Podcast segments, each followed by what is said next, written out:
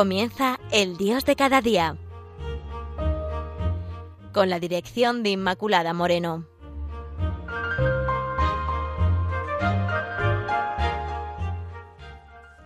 Bienvenidos, queridos amigos de Radio María, al espacio El Dios de cada día. Hoy he titulado este programa Las horas aciagas de Jesús, porque vamos a contemplar esos momentos extremos de soledad y de sufrimiento de Jesús para que a lo largo de la jornada queden iluminados tantos momentos de soledad y sufrimiento en los que en medio, cómo no, de grandes espacios para la alegría, por supuesto, puede envolverse en nuestra vida. Porque Jesús disfrutó de la vida en el mejor sentido de la palabra, de sus penas, de sus alegrías, amando hasta el extremo. Y eso hizo que también tuviera momentos duros de soledad, porque recordemos, nada de lo que ha padecido el hombre, nada se ha pasado por padecer nuestro Señor. Es decir, nuestro Señor ha padecido todo lo humano, también la soledad. Sabemos por los Evangelios que Jesús se fue quedando cada vez más solo hasta la desolación que vivió en la cruz. Primero fueron los milagros, y muchos le seguían, claro, no porque le amaran realmente, sino para ver qué era aquello, por curiosidad, por interés, para obtener una sanación, y aquel hombre en Nazaret, que hacía milagros. Bueno, habría de todo en aquellas personas que se acercaban a él. Quizá luego muchos se sorprendieron ante aquello y no solamente se quedaron con el milagro, sino que además se quedaron con el Señor, Ahí tenemos un gran público. Y luego estaban los discípulos, que le seguían, que realmente eran amigos de Jesús, que le querían. Y después, en un ámbito más reducido, están sus apóstoles. En concreto, este pequeño grupo, Santiago, Pedro y Juan.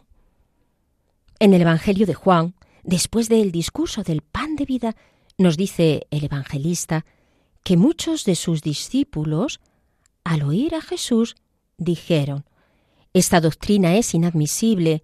¿Quién puede aceptarla? Y en el versículo 66 dice, Desde entonces muchos de sus discípulos se retiraron y ya no iban con él. Así, poco a poco, el Señor se fue quedando con un grupo de seguidores cada vez más reducido, pero aún estaban también los apóstoles. Y Jesús les pregunta, ¿también vosotros queréis marcharos? Y recordemos, ¿no? La respuesta de Pedro, Señor, ¿a quién vamos a ir? Tus palabras dan vida eterna. Entonces permanecieron con él, pero hasta cierto punto. Porque estas palabras, dichas con sinceridad en ese momento, por parte de Pedro, no se ajustaban a las fuerzas, ¿no? Puesto que ya sabemos que Pedro le negaría y no estaría ahí en los momentos más difíciles para Jesús. Recordáis que es Semaní, ¿verdad? Que es ya un anticipo de esa soledad profunda que pasó Jesús. Había anunciado a Pedro que le iba a negar y a Judas que le entregaría. Sale entonces al monte de los olivos y nuestro Señor quería compañía, porque dice a los suyos, especialmente a estos tres apóstoles, que oren para que pueda enfrentarse a la prueba, para que puedan ellos enfrentarse a la prueba pero les invita también para que le acompañen. Entonces el Señor empieza a sentir el peso de la tristeza y de la angustia.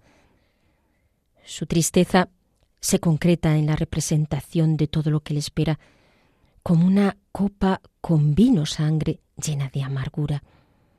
Acaba de beber del fruto de la vida y ahora se le representa la imagen de la copa pero llena de sangre, probablemente inspirándose en Isaías 51 o en Jeremías 25, siente poderosamente la amargura de la ausencia de Dios en la prueba. No ve al Padre, ni éste le concede lo que ha pedido, que pasara de él aquella copa de amargura. Pero él, aun siendo hijo, aprendió sufriendo a obedecer, siendo así autor de salvación eterna, proclamado por Dios sumo sacerdote según el rito de Melquisedec. La fidelidad a su misión calma la inmensa ansiedad de Jesús en medio de su soledad, enorme soledad, porque ante todo, he aquí que vengo, Señor, para hacer tu voluntad. Él se aleja para orar, pero sus discípulos se duermen cuando Jesús sufría intensamente. Y empieza todo el proceso de la pasión al prender a Jesús con el beso de Judas. Pedro le sigue, pero después mm, le niega y le deja llorando amargamente. Los demás discípulos no están. Y el evangelista Juan nos dice que de lejos, como podían, el discípulo amado, María, María de Cleofás, María Magdalena, pues seguían a Jesús porque estaban allí al pie de la cruz después. Pero si nos fijamos en el Evangelio de Marcos, hay unas horas especialmente aciagas. Quizá normalmente nos fijamos en Gesemaní. Y hacemos bien, porque fue una soledad grande la que pasó el Señor en aquellos momentos. Pero hay unas horas especialmente intensas de sufrimiento y de soledad para el Señor. Dice San Marcos en el capítulo 15, en el versículo 25, que eran las nueve de la mañana cuando lo crucificaron, y en el versículo 34, que a las tres el Señor gritó con una voz fuerte, Elohim, Elohim, lema sabactaní, que quiere decir, Dios mío, Dios mío, ¿por qué me has abandonado? Empaparon una esponja en vinagre y sujetándola en una caña, le ofrecían de beber diciendo, Vamos a ver si viene Elías a descolgarlo. Y Jesús lanza entonces un fuerte grito y expiró. Luego fueron seis horas, especialmente duras, donde vivió Jesús con toda atrocidad el sufrimiento y la soledad, colgado en la cruz, colgado y clavado, viviendo entre los clavos, con un terrible dolor ante cualquier posibilidad de movimiento, muriendo en el más absoluto de los fracasos, porque no sólo fue marginado, humillado, sino crucificado por ser fiel a ese mensaje, por lo que decía, por lo que era, condenado por los que daba la vida. ¿Qué pasó en esas seis horas aciagas? Según Marcos, en esas horas pasaban por allí, lo insultaban, meneando la cabeza y diciendo Eh tú, que destruías el templo y lo reedificabas en tres días, sálvate a ti mismo, bajando de la cruz. Y lo mismo hacían los jefes de los sacerdotes y los maestros de la ley, que se burlaban de él, diciendo a otro salvó, y asimismo no puede salvarse, el Mesías, Rey de Israel, que baje ahora de la cruz para que lo veamos y creamos. Y el Señor aguantó burlas sobre su misión, a la que ridiculizaban, hasta que lanzó aquel grito que expresa todo el dolor contenido y acepta aquella esponja en vinagre, sin consentir en ningún consuelo. Y el Señor grita dos veces al final de esas horribles horas. A las tres recita parte del Salmo 22, como hemos mencionado antes. Y dice el evangelista que lo hace con fuerte voz y antes de expirar, siguiendo también al evangelista Marcos, dice que lanzó un fuerte grito. Gritamos cuando no podemos más.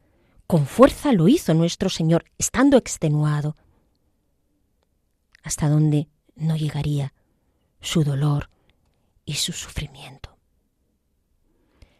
Queridos amigos, contemplando la soledad de Jesús, vamos a ver la nuestra. Si tienen sentido nuestras horas más saciagas o las de la humanidad. Llamamos soledad al hecho de estar físicamente solos, sin nadie a nuestro lado que nos acompañe, pero somos conscientes de que la soledad es mucho más porque podemos estar acompañados y sentirnos muy solos, porque no somos comprendidos, recogidos, porque somos más bien todo lo contrario. Podemos distinguir dos tipos de soledad, entonces, aquella que es querida, incluso buscada, la soledad no querida, que te viene por otras causas o circunstancias. La primera, la podemos buscar para tener silencio interior, para estar en una relación más estrecha con Dios, porque hemos elegido en el Señor un tipo de vida, una forma de vida, para poder dedicarnos a un trabajo más intelectual. En otros casos buscamos la soledad, para tener una mayor concentración interior. Cristiano busca la soledad para orar y se aleja de los demás, para luego volver al mundo, más lleno de Dios y con mayor capacidad para la donación. Jesús vivió también este tipo de soledad. Sabemos que en el desierto cuando fue tentado estaba solo.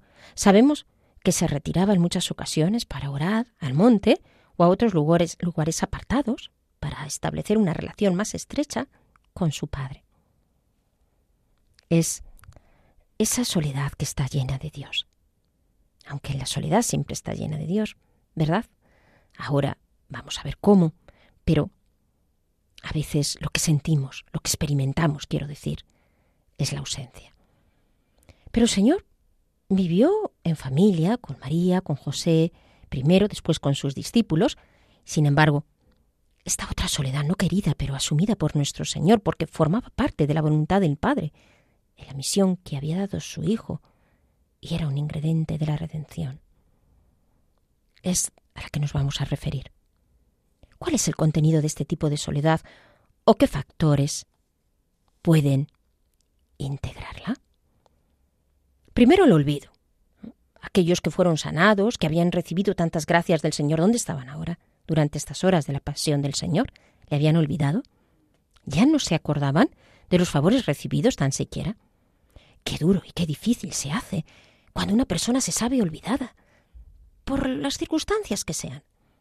Las hay que han sido personas de cierta relevancia o de relevancia y son olvidadas.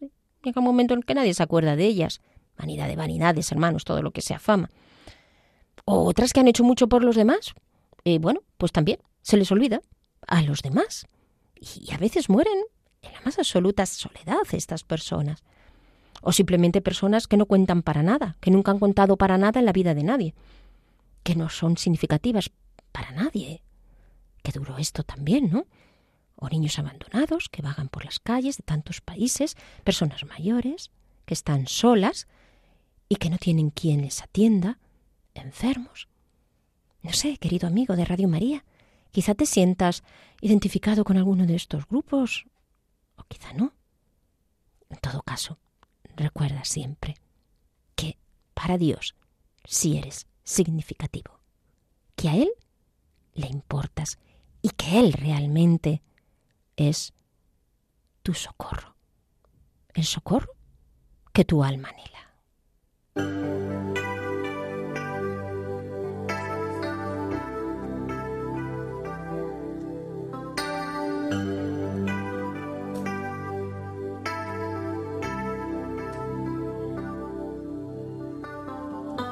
Temprano yo te buscaré.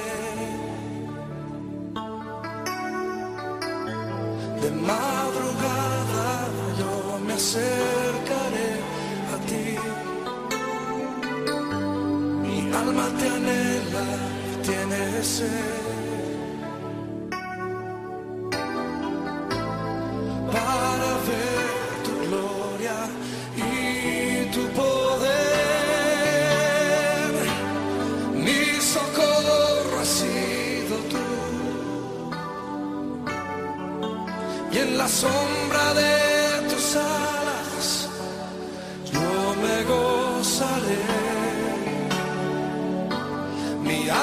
Está pegada a ti, porque tu diestra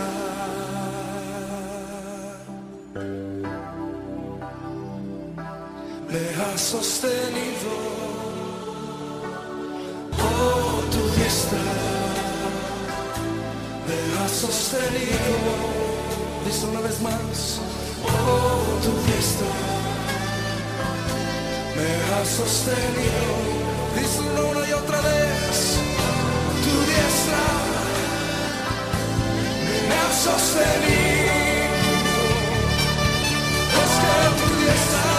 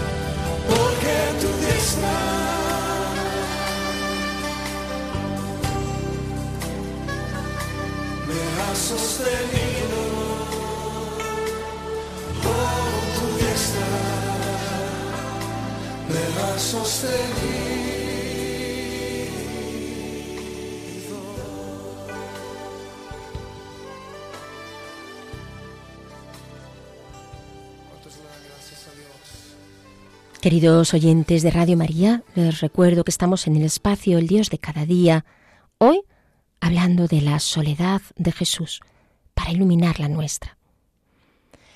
Otra forma que puede venirnos, o de otra manera como puede venirnos, un ingrediente de la soledad, también puede ser el fracaso. Antes habíamos visto el olvido. Bien, pues el fracaso es algo que produce una gran soledad. Has hecho muchos planes, pero no han salido.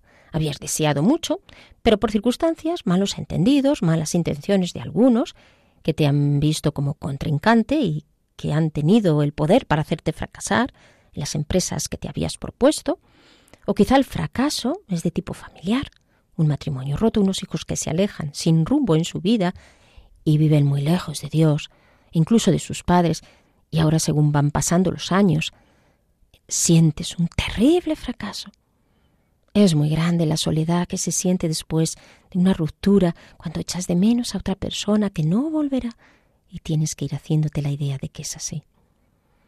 En tercer lugar, el mismo envejecimiento, cuando tienes que ir soltando cosas porque ya no puedes hacer tantas cosas como hacías antes y se va pasando el tiempo del trabajo porque ves que tus capacidades merman, tu memoria, tus energías, tu belleza, ves que pasa el tiempo, que pasa tu juventud lo ves en tu rostro, en la actividad que realizabas, te quedas dependiente de otros, sin poder hacer otra cosa que no sea dejar que te cuiden. Y la soledad física, que se une a la personal. No tienes con quién compartir lo que ha sido el día, con quién alegrarte, o con quién llorar, o, con quién enfadarte incluso, ¿no? Pues mira, mira a Jesús. Y si ofreces tu soledad, sea cual sea la forma de esta, participarás en la acción redentora de Jesús. Y en Cristo, participando de su pasión y muerte, estarás redimiendo al mundo. Porque así completamos la pasión de Jesús y así esa soledad que te puede llevar a la tristeza y a la desolación se transformará en alegría. Ya sé, amigo, que no hay recetas, no hay recetas, pero sí hay fe. Si eres olvidado, alégrate, porque Jesús también lo fue y estarás más cerca de Él.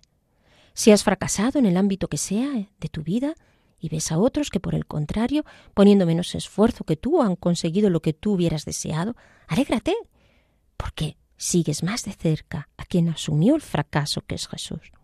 Si te ves envejecer o estás enfermo, descubre que estamos aquí poco tiempo, que esta vida pues es unos días en una mala posada que decía Santa Teresa de Jesús, y prepárate con todas tus fuerzas para encontrarte con el Señor, cara a cara en el cielo. Si no tienes a nadie con quien compartir, llama a los que están más necesitados que tú. Aún puedes.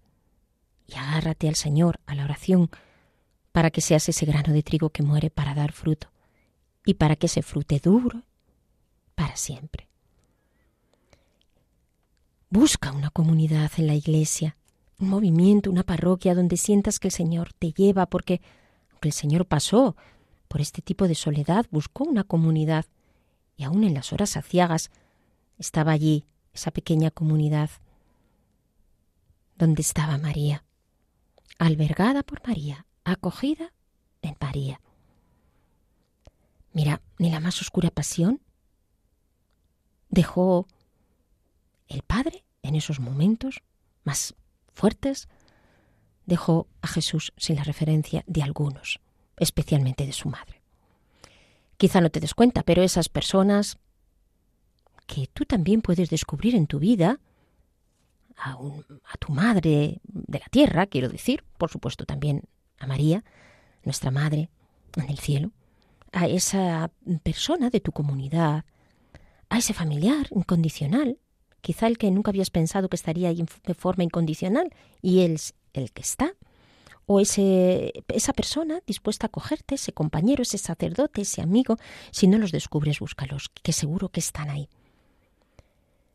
O incluso si esa soledad que vives es por culpa tuya, porque te has alejado, porque has hecho daño a los otros, porque te has metido en la droga o en esos mundos del mal que devoran al ser humano, y lo aíslan de sus referencias esenciales y de sus vinculaciones.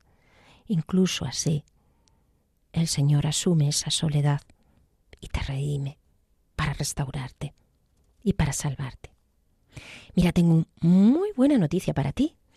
Dios no te abandona, Dios te entiende, porque ha pasado esa soledad por ti, porque ya ha cargado con ella. Acéptala como fecundidad, abrázala como Cristo la asumió y la abrazó y se convertirá en bendición. Pero sobre todo, te invito a que no te mires a ti mismo, que no mires tanto tu sufrimiento, sino en tu soledad. Acompaña a Jesús, porque eso es ser discípulo suyo. Ayuda mucho acompañar a Jesús en la pasión, meditando la pasión. Y en esta jornada que se abre, acompaña a Jesús en su soledad. Hazlo acompañando al que está más solo que tú. Hazlo en la oración, quedándote con el Señor en esa absoluta soledad de su corazón sufriente, para que el Señor no te pregunte, ¿duermes? Vamos, hermano, espabila y acompáñale, aunque sea en el silencio, y dile, aquí estoy, Señor, contigo, siempre contigo.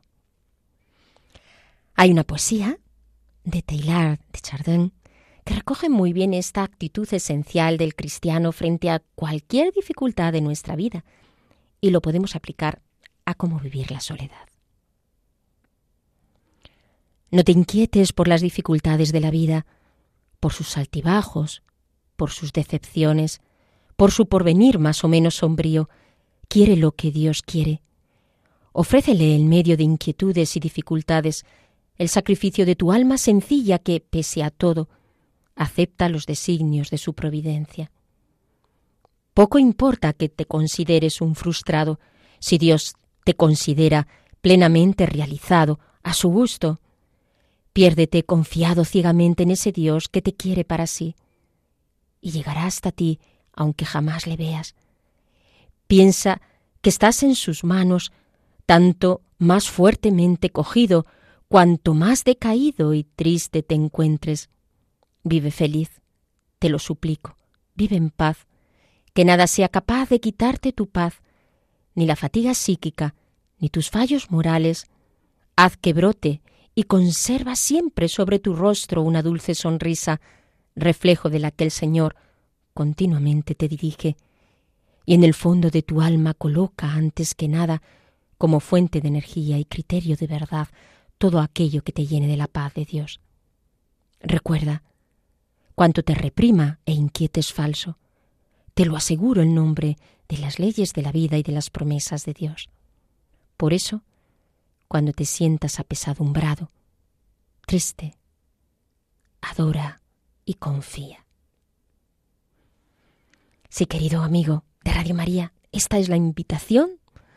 Acepta tu situación, sea cual sea, como parte de los designios de la providencia y de ese plan amoroso de Dios sobre ti porque cualquier frustración que estés sufriendo, que hayas tenido que pasar, no lo es para Dios.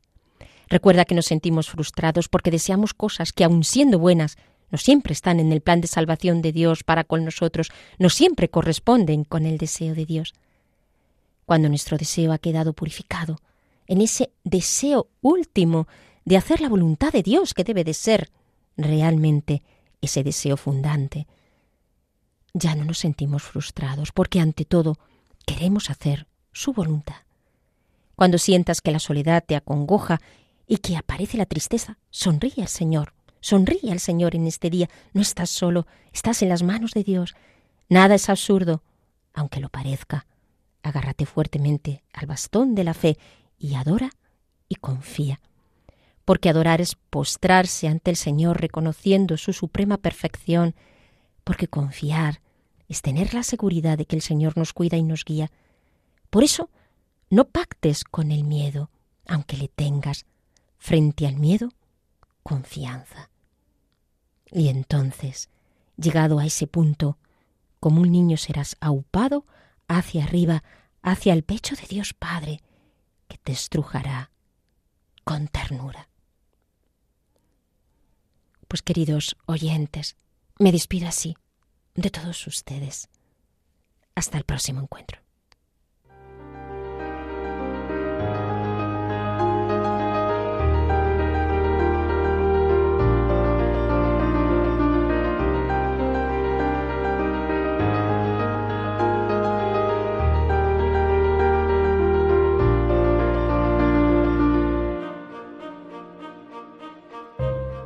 Finaliza El Dios de cada día con la dirección de Inmaculada Moreno.